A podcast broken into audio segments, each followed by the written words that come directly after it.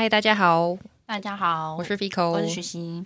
今天是八月二十四号星期三晚上。嗯，首先呢，先来讲一件事，本周呢没有新的抖内，但是呢，我们终于有人留言给我们互动喽。这是之前有留言过的一位朋友，他是全联楼上的小胖。嗯，然后他说最新的一集也好好听哦。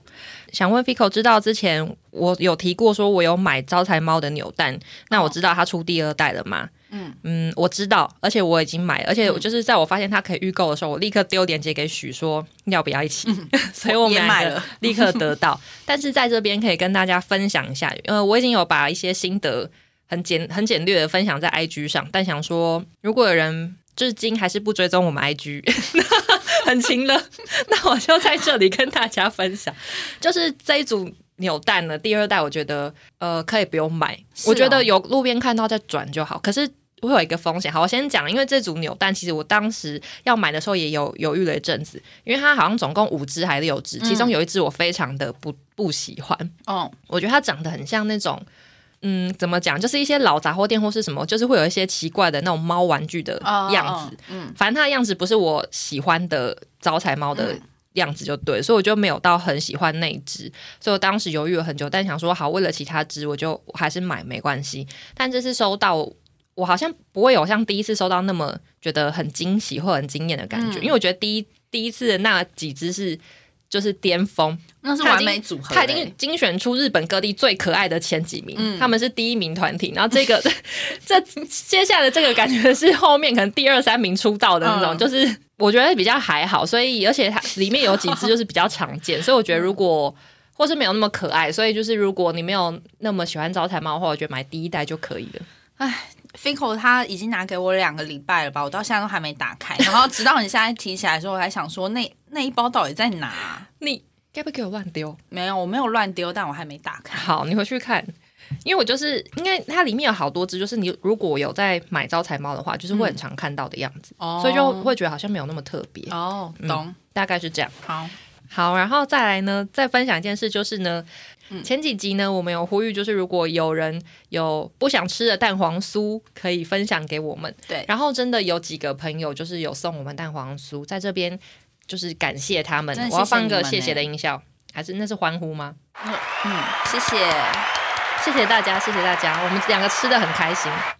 而且呢，其中一个朋友呢，他拿给我的时候，因为就是我当时没有没有直觉联想联想到他是要给做一休七这个团体，我想说他要给我本人。我当下原本你知道，就兴高采烈想说我要全部吃完，哈哈哈哈的时候，然后就传讯你跟我说，哎，你不能全部吃完，有一份是要给你朋友的。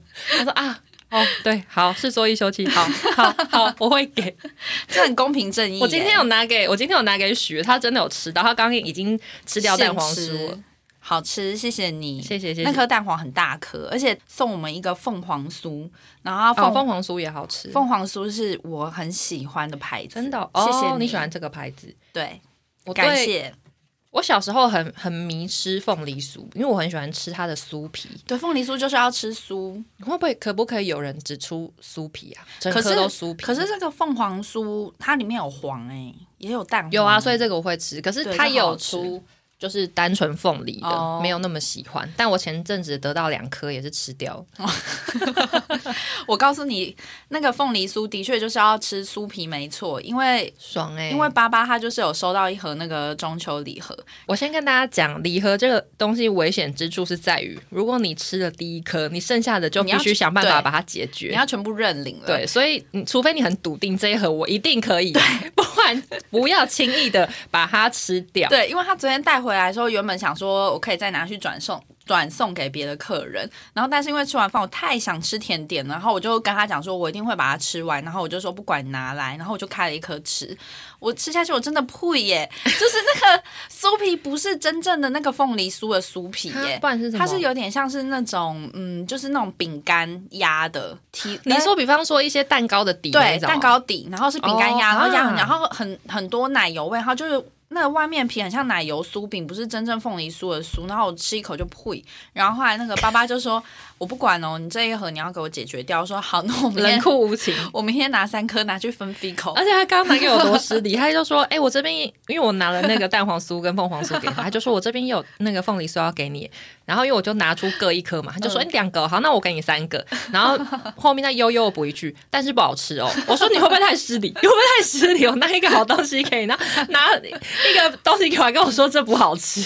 而且我们两个刚刚讨论结果，我还说还是我拿去给我妈。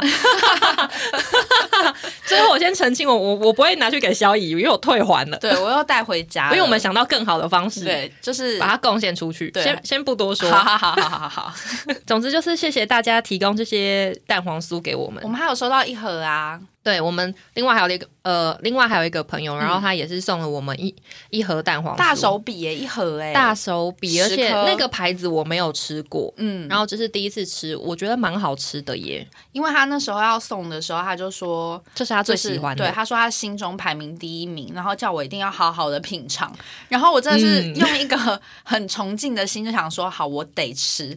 然后因为那盒我先请朋友，就是先送给先送到 Fico 那边，然后。我先拿到，给我然后我就再把许的份拿给他。对，然后那天发生了一件，反正那天呢，我就拿了那个蛋黄酥回家，然后同时之间我还采买了就是卤味的宵夜，然后我就这样兴高采烈回家之后，我就把这两个东西，然后都放在我们家餐桌上，然后我就出门遛狗了。就回来之后，我们家那只贪吃猫妮妮，就是超胖，大概有七公斤那么大的猫，然后后来它就它竟然没有吃卤味，它选择吃蛋黄酥，它把它把就是许。我我要吃蛋黄酥吃掉哎，对，因为我有我去哎，我记得是不是我问你啊？所以我问你说你觉得蛋黄酥好吃吗？还是怎么样？然后他就说老实说我没吃到，然后我就说怎么会？我说是是不是你带回去的时候压到碎掉？对，或者是怎么样？他说不是，是被猫吃掉。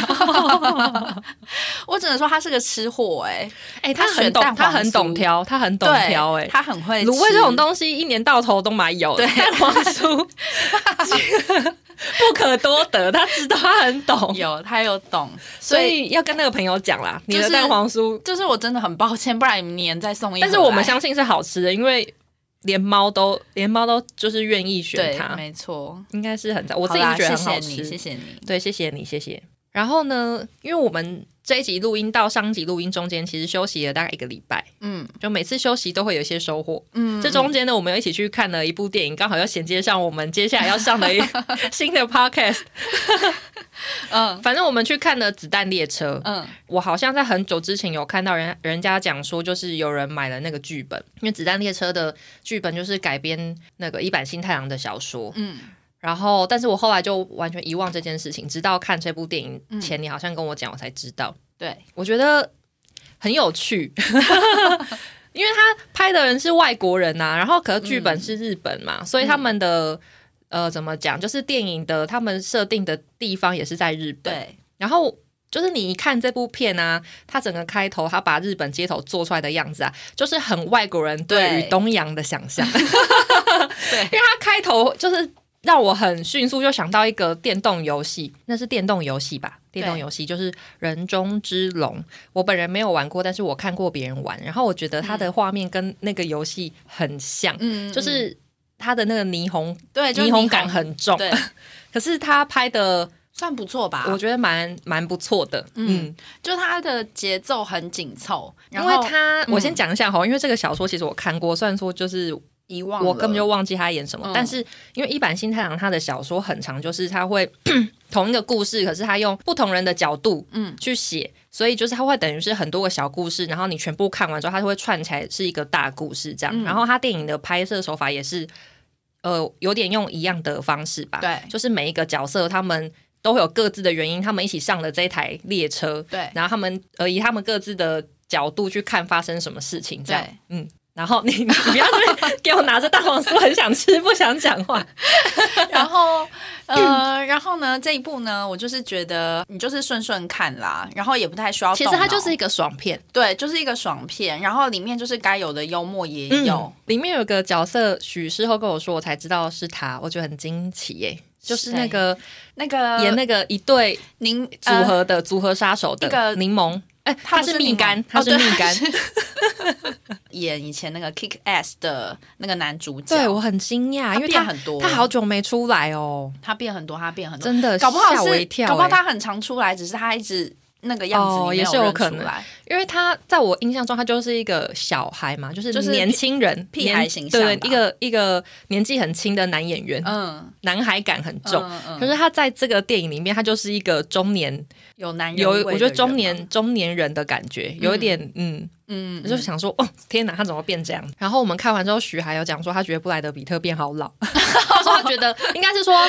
他觉得他好像有点太老，没有，我是说他，我还是他还是我心中的，就算是对，他是很还是帅帅，，只是真的很老感。就是他演这部片的话，我就觉得好像可以再找更好、更适合的角色，因为这部片它其实是有一点诙谐的，嗯所以就算布莱德比特他是主角，然后或者是他有很多就是动作啊或者身手，然后他可能就是也需要一点帅帅的长相，然后可是又要有一点轻佻的感觉，然后我就觉得好像可以再找一个更年轻、更适合的角色演这样子。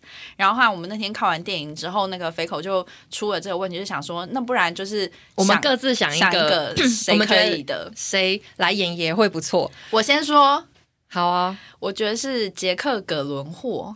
哦适合吗他好像可以耶。那我再跟你讲我的好罗伯·派丁森，哦，可是罗伯·派丁森有点阴郁耶，他的脸怎么会？可是他演他演那个倒着走那个哪一个啊？哦，我知道天能啊，啊，对对对，倒着走。他在里面也有，就是有一点也是蛮帅气的感啊，我觉得他是应该可以嗯，而且他可以，他他又可以很呈现出那个就是有点略落魄感嘛。哦，懂懂懂，就有点小小厌世的那种我感觉得杰克如果是杰克·葛伦霍的话，他演这一部会太阳光，是不是？不是是如果他演的好，我会很惊艳。为什么？怎么说？就是跟他以前的作品感觉的角色设定都不太一样啊。哦，对他以前感觉比较常演一些，比方说呃社经地位比较好的嗯，人，嗯，然后或者是就是那种比较上层阶级的哪有你小孩。忘记他有演玉子哎？就除了那个之外，其他都哦不是、啊好像是，对啊，就就其他都是偏正经的他一直都是那个帅哥形象出现啦，对对对。然后玉子那个又太另外一个，就又走的很很很，对太两极，太两极。嗯嗯嗯所以他如果可以演这个，然后演的很好的话，我会觉得很棒哎、好像还是欸还是他要不要挑战？杰克 Go Jack Go Jack，你怎么没去试镜啊，杰克？对他有信心哎，我觉得我心目中的第一人选是他。那不然我们让听众来留言投票。你说我们九十九个 IG 的粉丝吗？要在 IG 上举行 大家留言给我们，就是觉得杰克·葛伦霍跟罗伯·派丁森嘛，对这两个人你们投谁？这两个人去演那个角色，你们会想看？好。这一半还有什么事情要分享？那来讲一下，就是之前很久很久之前应该有提过，就是我买了电子书，嗯，然后就是一直都没有用，我就觉得实在太惭愧，我不能浪费这个东西。所以前阵子呢，许又刚好跟我讲说，哎，那个电子书的网站现在在做特价，就是买书比较便宜。然后我们两个就买了大量的漫画，真的是又买一波哎、大买特买，而且很，而且你买我其实很惊讶哎，怎么会？因为你买的小不，你买的漫画是我之前跟你讲之后，你感觉后面不了了之，我以为就是你你已经没有兴趣，或者你觉得没有那么好看，哦结果你突然间买，我就突然间觉得哇。太好了，我的推荐是对 我的推荐，我的品味是没有错的。因为因为我们好像是前两集嘛，就有聊到那个怪兽八号，对啊，后来就刚好有打折，然后我嗯第一本是先买那个怪兽八号来看，要不然你先说怪兽八号的心得。因为我之前不是预告我说，因为我觉得这部偏热血，所以我觉得许可能会没有那么喜欢。但是他看完跟我有跟我分享，他说他其实觉得可以接受。是可以接受啦，但是不会让我觉得就是急着想要继续买。而且我跟你讲，我非常有诚意哦。我看完第一集，我还想说，唉，再看一集看看好了。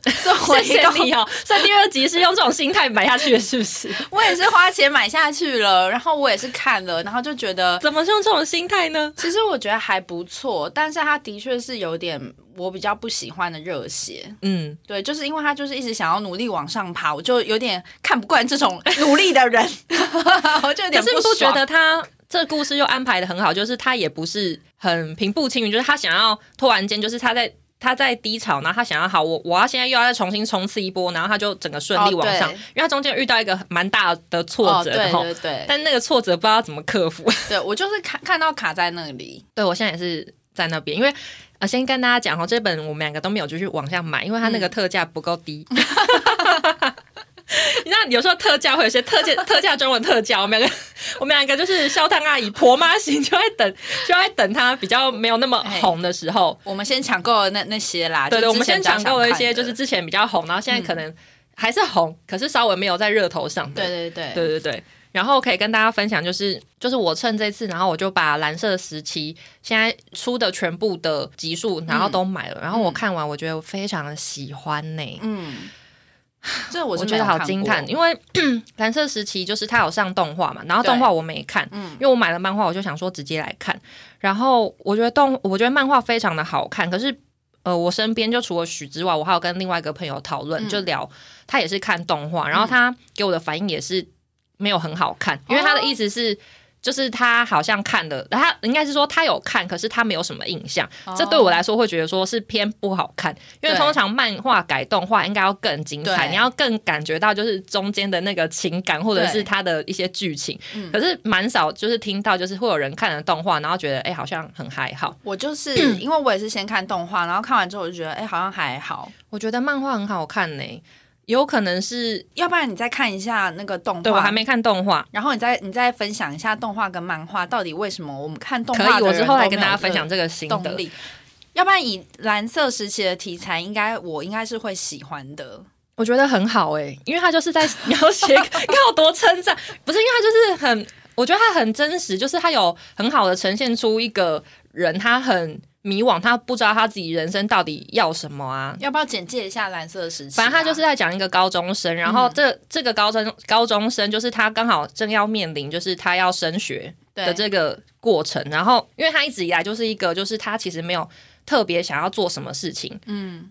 然后可能他应该是说他很知道，就是比方说大家想要我是什么样子，或者是比方说他在学校就是看起来就是是偏很像不良少年，但是他又成绩很好，嗯。可能家里的人对他有一个期望在嘛，嗯。对，所以他就是其实私底下很努努力认真念书，嗯。然后平常就是跟一一群就是也是成绩比较没有那么好的小孩混在一起玩，然后他可能跟那些人出去的时候，他也都很知道说他要讲什么话，然后大家会觉得很好笑或是怎么样，嗯。对。可是他其实做这些事情，他都完全会觉得说，就是一到底意义是什么？就是他没有成就感，也没有开心跟满足的感觉。然后有一天，就是反正就因缘际会之下，然后他就是开始对画画产生兴趣，嗯。在学校就是交出了一幅美术作品，一幅画，然后他。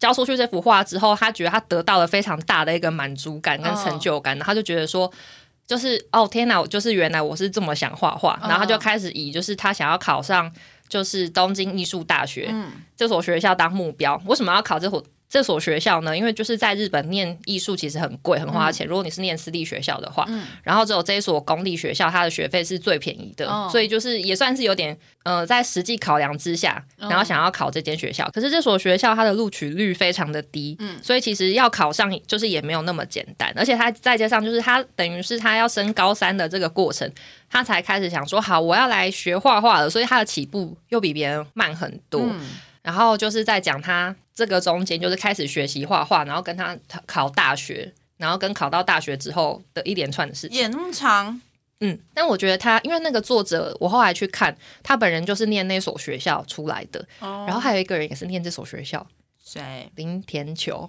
是不是？尖叫声，是不是对这所学校觉得哇好赞，就是都培育出很棒的、很棒的艺术家？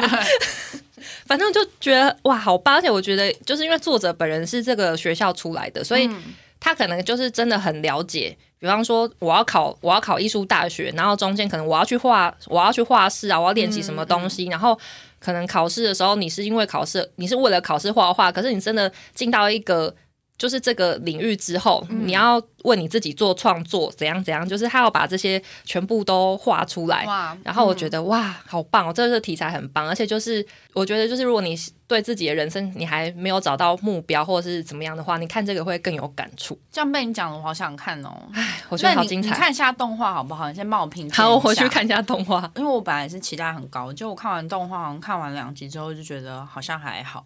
哈，这样子我会觉得很失望哎，因为动画应该 通常就是要更带动，让大家更想去看漫画，对，再回头看漫画这样。然后我看蓝色时期还有一些感触，就是我觉得就是人生中有一些好的引导者很重要，嗯，因为像他为什么会开始就是对美术产生兴趣，也是我觉得他有遇到很好的美术老师，就是愿意去给他一些指点，然后跟他的给他一些意见这样子，然后。他的家人就是一开始可能也会觉得说，哈，你真的要考艺术大学？因为本来学艺术这种东西，对一般人来说，一定就是就是没前途啊，对，很没前途，可能很难赚，对，很难赚钱，嗯，等等之类的。但是他爸妈就是发现他真的很热爱画画之后，也是就是全力支持他。我就觉得哇，有就是很好的人在背后支持你，真的好重要。嗯，就是这样。好，换你分享你这次买的电子书。好了，我这次就是把那个《链锯人》后面全套就是全部一次买完，因为它特价起来真的好便宜哦，一本好像才三十还是四十块左右。我先跟大家讲哦，大家会觉得，大家可能会觉得三四十听起来很贵，可是因为像我本人就是很常租漫画会预期的人，然后如果一本漫画租现在的漫画都那么贵，可能也要十块十五块，十块十五块，然后你再加上预期的费用，可能其实差不多。看看你预期几天啦，因为有，而且看你一次租几本啊。对，就是其实那个钱，我觉得没有差到非常多。对啊，而且如果你用买的，你就可以一直在回味。哎，对啊，而且可以慢慢看，就比较不会有压力。但是也有可能会一直累积在那边，有可能。对，因为之前我还买了就是百姓贵族全套，然后我现在也只看到第二集。然后我还买了《银之匙》全套，至今还没打开。哎，我今年加加九也只看了第一集，哎，那我下次特价我还要告诉你吗？可以啊，哎，间谍加加九我已经买完了，他现在最出到最新的我已经买完。我觉得你是不是其实对间谍加加九没有那么有兴趣？可能因为我看那个安妮亚很不顺眼吧，看来是其中的主角，没办法。可是他好像很受欢迎哎，啊，我先跟大家讲怎么办？我要跟大家解释这个嘛，反正就是。因为我就对小孩子的一些行为都会很看不顺眼，所以因为他他在里面就是一个小孩，所以他有些行为我看到我就是会觉得很逗懂啊，嗯我无法忍受大家为什么就这样子原谅他，超严格，所以我我对这本书的那个热情程度非常的低，因为安妮亚的角色不就是卖萌吗？可是它里面就是很白目啊！你用一些大人的尺去衡量它，变很严格。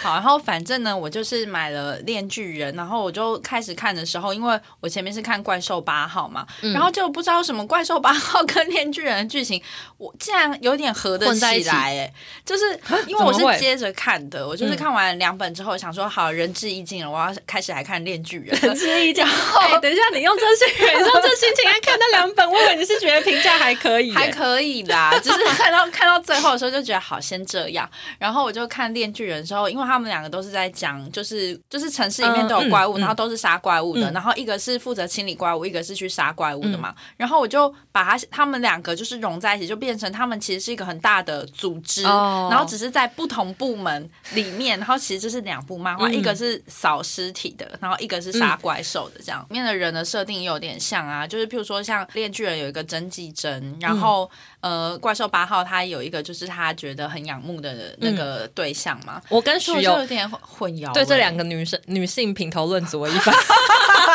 有够，真是有够无聊。因为我在跟他分享我看怪兽八号的心得，然后他后来就跟我分享说，哦，他看恋巨人怎样怎样，然后我们就因为就是对它里面就是有一些有点相似的设定，所以我们两个就开始在那边讨论这两位女性怎样怎样比较比较。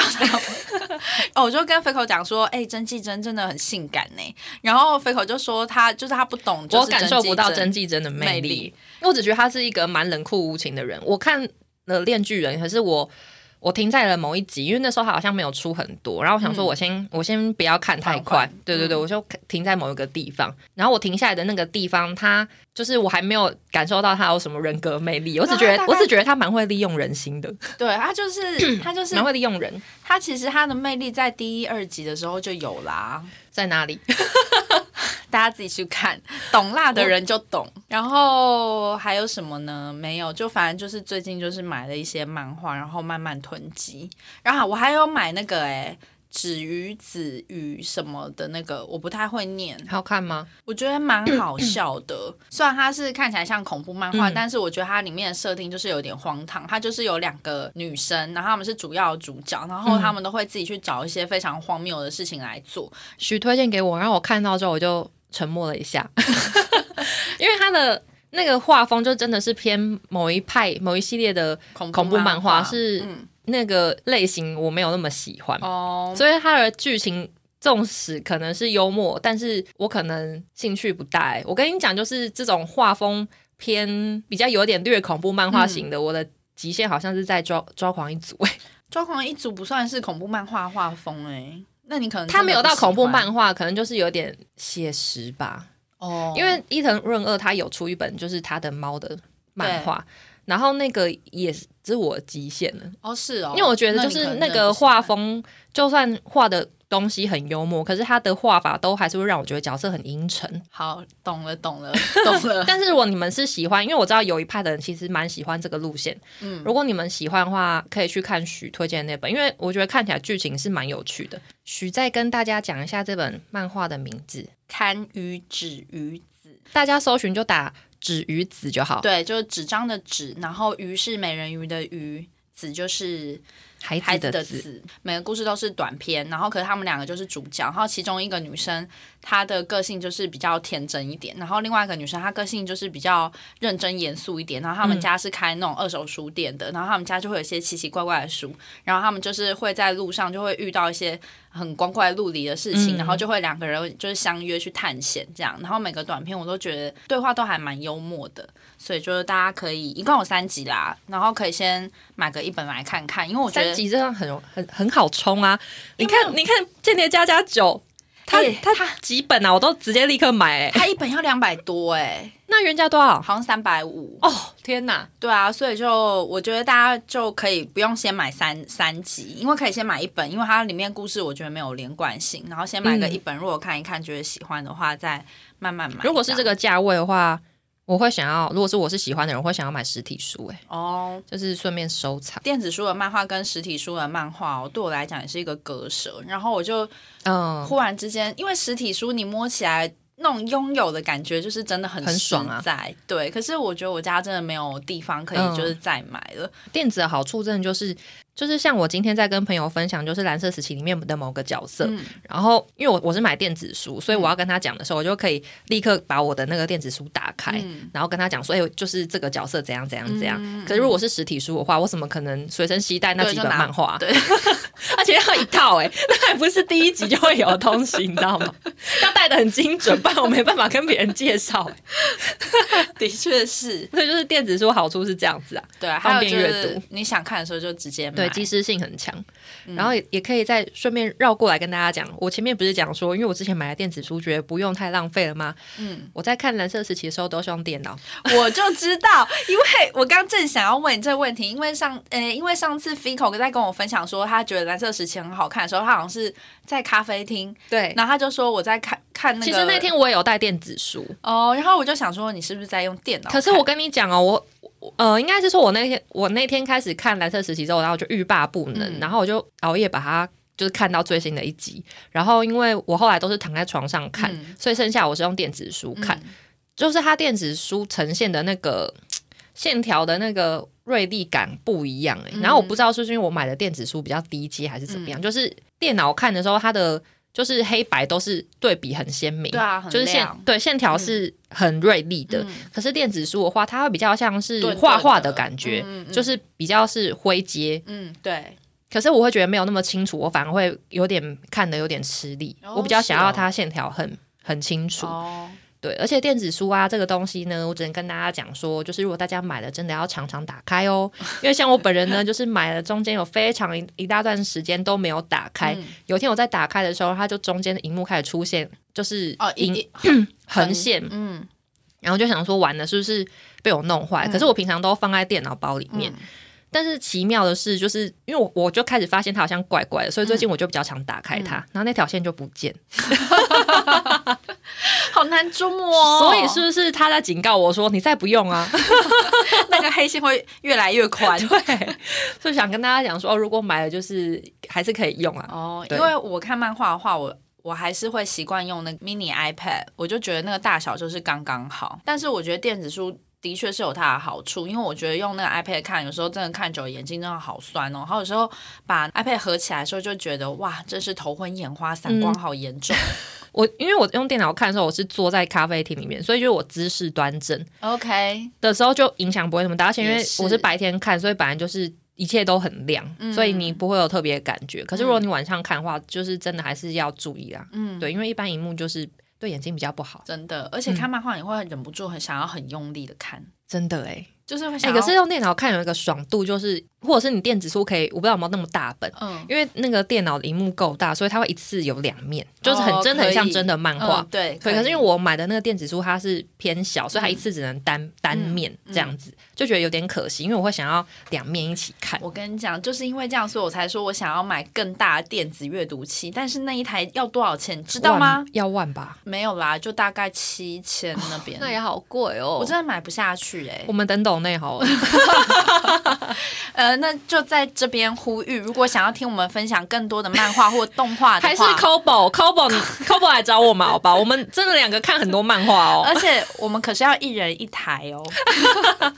我们两个是真的有在看，而且我们两个，你你看听我我们两个前面分享成这样，我们是真的有热爱漫画，我们有认真在看而、且我也在你们网站上花了好多钱，我还要买书、他还推哎，我推我入坑呢、真的。我现在在上面也砸了很多好，钱。就就在这边呼吁了。好，那终于这礼拜要进入正题。我会发想这个主题呢，是应该是我在听别人，我在听别人的 podcast，还是我在看别人的影片。总之呢，我就可能听到别人在介绍景点，还是出去玩等等之类，然后我就突然间想到说，诶，如果我们两个今天要推荐大家去台北玩的话，就是我们会各自推荐什么地方，嗯就是等于是我们两个在当导游的概念。嗯，然后就觉得，嗯，这个这个发想应该蛮有趣的。很有趣耶、因为应该是大家可能会去的地方，应该都会不太一样，而且喜欢的东西不一样。对，而且因为假设如果是我自己去的话，因为我是没有车的人，嗯我一定是要搭就是大众交通工具。嗯，许他有开车，所以他他可以就是开车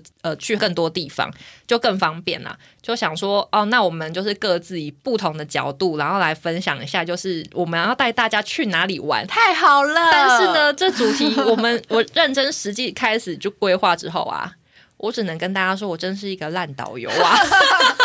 怎么说？因为我出去玩，其实我没有那么喜欢一直去玩户外活动，而且尤其是如果是很热的时候，我就很我很容易在户外是很容易就是没有电的状态，嗯所以我的行程就是会一直停在某处，嗯就是我的行程多半都是。会去某个地方，然后坐在那一阵子之后，然后再移动到下一个景点去，嗯嗯可能比较偏这种偏无聊了。那这个行程我大概要想了一下哈，因为我们呃我们两个在讨论的时候有在构思说，这个行程到底是要推荐给比方说不是台北人的人来台北玩，嗯还是是台北的呃是台北人的人，然后他们可能可以去哪边玩、哦等等之类，对或是是给外国人外国人推荐给外国人的吗？等等。我后来想了一下，我觉得我这个行程是适合住台北的人，最后变成这样，不是应该就是好了。我觉得外县市人可能也可以。然好，后我先就大小通吃了。对我先讲一下我这个行程主打就是废跟懒，嗯然后跟咖啡厅，嗯对，大概就这三个大重点哈。好，然后我就是主要会去的地方呢，有一个还甚至不是台北呢，刚刚肥口跟我说哦，我我会讲那个哪里跟哪里啊，我我就跟他讲说，哎，他其中一个不是台北，那不是在台。北，呃 我这个行程，我先跟大家分享我的行程，然后等一下许再介绍他的，因为许他。今天有大概跟我讲一下他的计划，就是哇，他他那个是一连串哦，他那根本就台北捷运哦，台北捷运图的状态。我先跟大家讲，我这个行程大前提是建议大家不要假日的时候来，嗯就是如果你们要去我，就是去我推荐的这个地方，就是我会建议你们最好是平日的时候来会比较好，不然假日你自己会很痛苦。嗯然后呢，我推荐这个行程是，如果你们愿意早起的话，嗯你们可以先搭火车，嗯然后去大华火车站或者是三貂岭这一站，嗯这两站我觉得可以挑一站即可。目前我个人就是找了一些行程哈，你是说一出发就先去喝咖啡吗？一出发就先去喝咖啡。没错，这两这两个，如果你们去大华的话，大华火车站，因为它那边非常的小，它其实就是一个小偏小偏乡村吗？一个对一个镇哎乡之类的，对，因为它就是它那个火车站下去完全没有任何什么景点都没有，嗯。但是他一下站就有一间咖啡厅，那间咖啡厅叫雨露，那间我、嗯。那间咖啡厅我蛮喜欢的，然后老板还有养一只很可爱的，嗯、它是黑色还是棕棕黑色的一只深色的大狗，反正我觉得很可爱。然后那间咖啡厅。我觉得很不错，就是喜欢咖啡厅行程的，你们可以考虑去那间，嗯或者是你们就去三雕岭。三雕岭的话，我今天有做一下功课吼，那边后来后来新开蛮多间咖啡厅的、哦是我觉得我们哦之后可以去。嗯我大概帮大家找了一下哈，有几间我觉得比较不错的。嗯好，这间咖啡厅叫呃，因为我不会我不会拼，我就用念的哈，H Y T T E，嗯然后咖啡这样子。然后这间它整个就是很像。它是有点重新整理废墟的那个感觉，是废弃老屋，然后它再稍微重新整理。嗯然后因为之前我我跟朋友去的时候，有跟老板聊天，我声音突然间变得很历尽沧桑。反正老板之前他有在一些就是那种呃老物或者是欧美的家具店工作过，所以我觉得他那边选的一些嗯，我记得在那边有看到一些不错的椅子还是桌子，反正我觉得是好看的。嗯然后他的咖啡也蛮好喝的，然后这间的话大家可以考虑去。然后我今天上网看，还有另外两间嗯看起来也很红，而且看起来也很漂亮。嗯这两间，一间叫山芋，山就是山上的山，然后公寓的寓，嗯然后另外一间叫宽哥那边。哦，宽哥这个人呢，他还有开其他的店，他是卖那个意他在大利面，金山对，在金山那边他还有开，因为宽哥那边这间是咖啡厅，嗯。但是他在金山那边有开两间，算是餐馆吧，嗯。餐酒馆嘛，餐馆。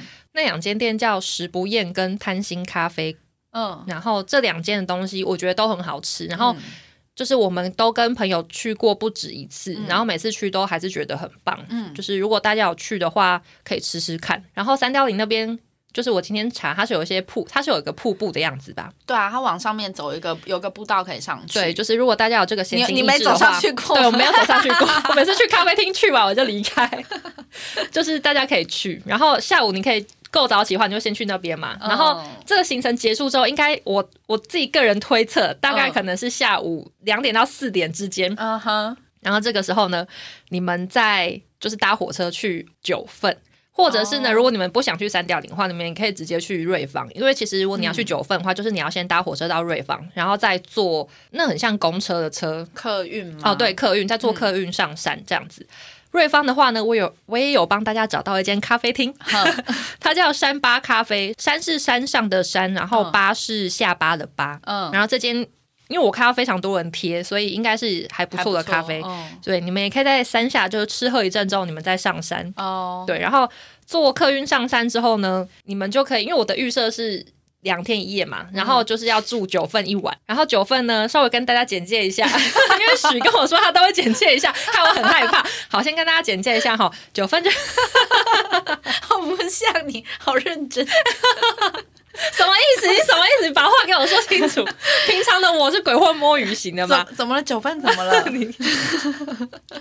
九份啊，他是呃新北市瑞芳区，然后它、这个地方的繁盛跟衰落都是因为那个跟采金矿有关，对就是它是因为采金矿，所以它开始变得很繁荣，但是嗯。又因为没有金矿了，所以它又开始衰落。嗯。然后这个地方，它整个小镇都在山坡地上面，所以你从就是你在山上往下看的话，就是它的那个建筑景观或是阶梯式的，嗯所以拍照嗯拍照也会很漂亮。神隐少女，对，因为有一个传言，就是《神隐少女》的里面的一些景，它的构想来源是九份。嗯可是其实因为我之前看，好像又有说不是，不确定。但是嗯因为这样，九份那边开始卖好多《神隐少女》的周边哦，就是会开一些豆豆龙的笔呀、或者是什么那个 无脸男的东西这样。嗯然后，因为我的这个行行程就是想要走悠闲路线，嗯就是你没有要很忙，一直去哪里去哪里这样。然后九份的话呢，呃，我有帮大家找了一间咖啡厅，如果大家想去的话，我先跟大家推荐哈，就是九份老街里面有个东西，我觉得非常必吃，我个人非常喜欢，什么？甚至超越，我觉得芋圆不要吃都没关系超。阿贵藕龟挑，哦，我喜欢对，是那个是是同一个老板嗯卖的。然后我觉得它的藕龟壳非常好吃，而且我记得很便宜。现在可能我不确定有没有涨价，但是在我非常非常久以前去吃的时候，一个大概十块。然后它又分量刚好，就是不会很大，嗯你不会吃完觉得哦天哪很饱，吃不下别的东西，你就会会有点意犹未尽，觉得嗯要不要再来一个？开胃的感觉，对，开胃好吃。然后你也可以在这个时候逛一下九份老街啦，嗯或是不要逛，我觉得也可以，反正就是隔一天你还有机会。然后呢，九份我也帮大家找了一间咖啡厅，是我最近 是我最近有个朋友，他刚好去那边住，嗯然后就问了他一些意见，嗯因为我已经很久没去九份，我想说我之前去的店现在都还不知道在不在呢，所以我就问想说，对近期有去的人为主，嗯然后他有推荐一间咖啡厅叫。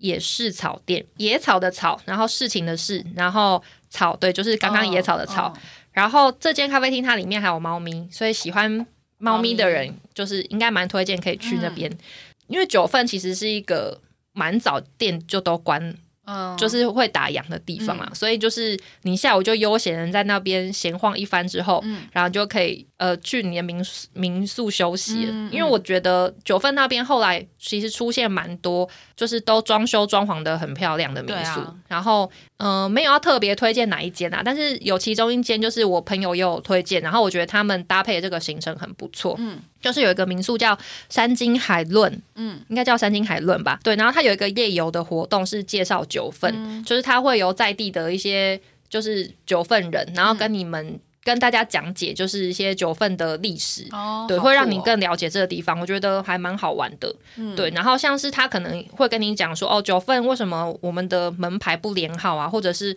呃以前的矿工他们在这边是怎么样生活等等，嗯就是会让你对这个地方有更多的了解，很就不是单纯只是去那边吃嗯藕银、就离开。因为我们以前去那边就是会做这件事情，还有要去那个都是灯笼的那条，哦，对，阿妹茶馆还是什么的对对对，那边拍照的，嗯 大概就是这样，然后就离开。嗯对，然后我觉得就是有多一番认识是蛮好的。嗯，对，然后夜游的行程结束呢之后呢，还可以再去一个地方吃东西。如果大家想吃宵夜的话，因为嗯诚如我所说，就是九份的店都很早关嘛，嗯然后有一间小吃店，但是这间它要就是你要先预约，嗯，但是它开到晚上十二点。哇，对，所以如果你们晚上就是觉得啊很闲没事做的话，然后想吃宵夜的话，应该就是是你们可以先预约这间店，就是要去住宿的话，嗯然后大概就是这样。然后因为我稍微看了一下，比方说就是有合作这个。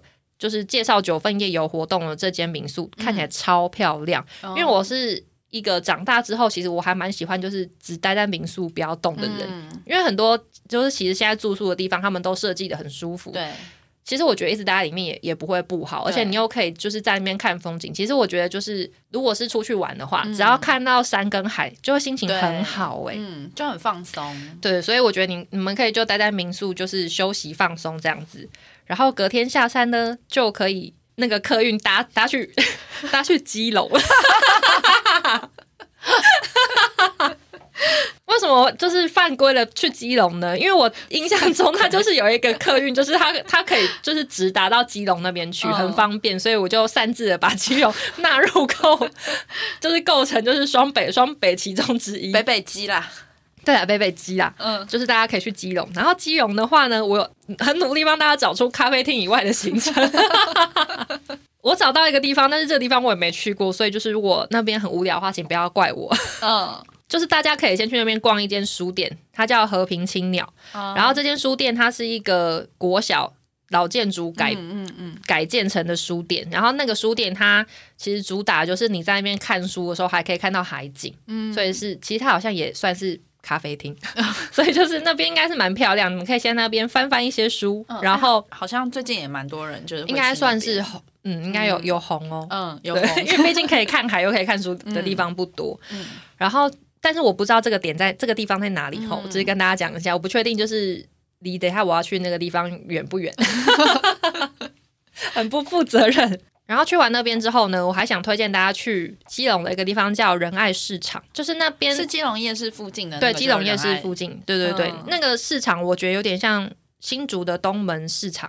嗯。就是他们都是老建筑，然后那个建筑里面它，呃，它就是有很多不同的商店，也稍微介绍一下仁爱市场，我有 稍微做一下功课哈。好仁爱市场的 在日治时期呢，是基隆最大的副食品供应地，然后它的那个建筑是在一九八九年启用。嗯，反正那个如果大家有去过仁爱市场的话，它其实就是外面有一些就是那种很像市场卖衣服，但是它有一些吃的，对它那里卖现炸的那种甜不辣天妇罗很好吃哦，就市场第一而且它真的是什么吃的都有，因为它也有就是这种很接地气这种小在地小吃。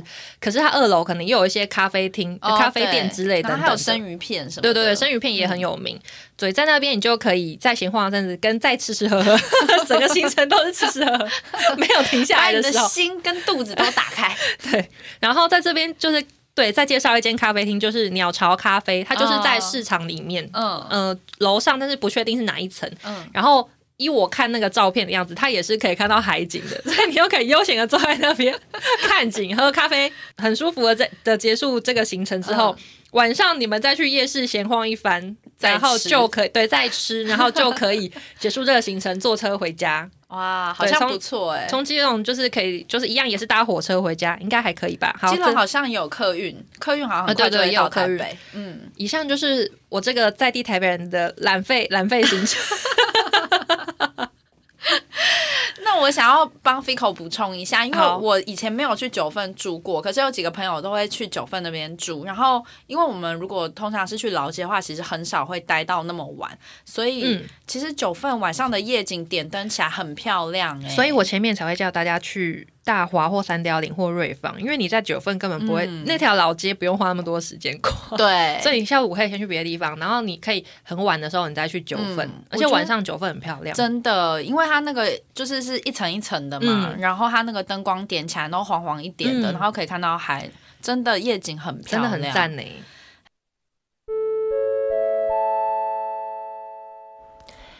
台北导游的部分呢，因为呃录的时间比较长，那上半集就先由我 Fico 导游为主，那下半集再由徐导游带大家到处玩台北。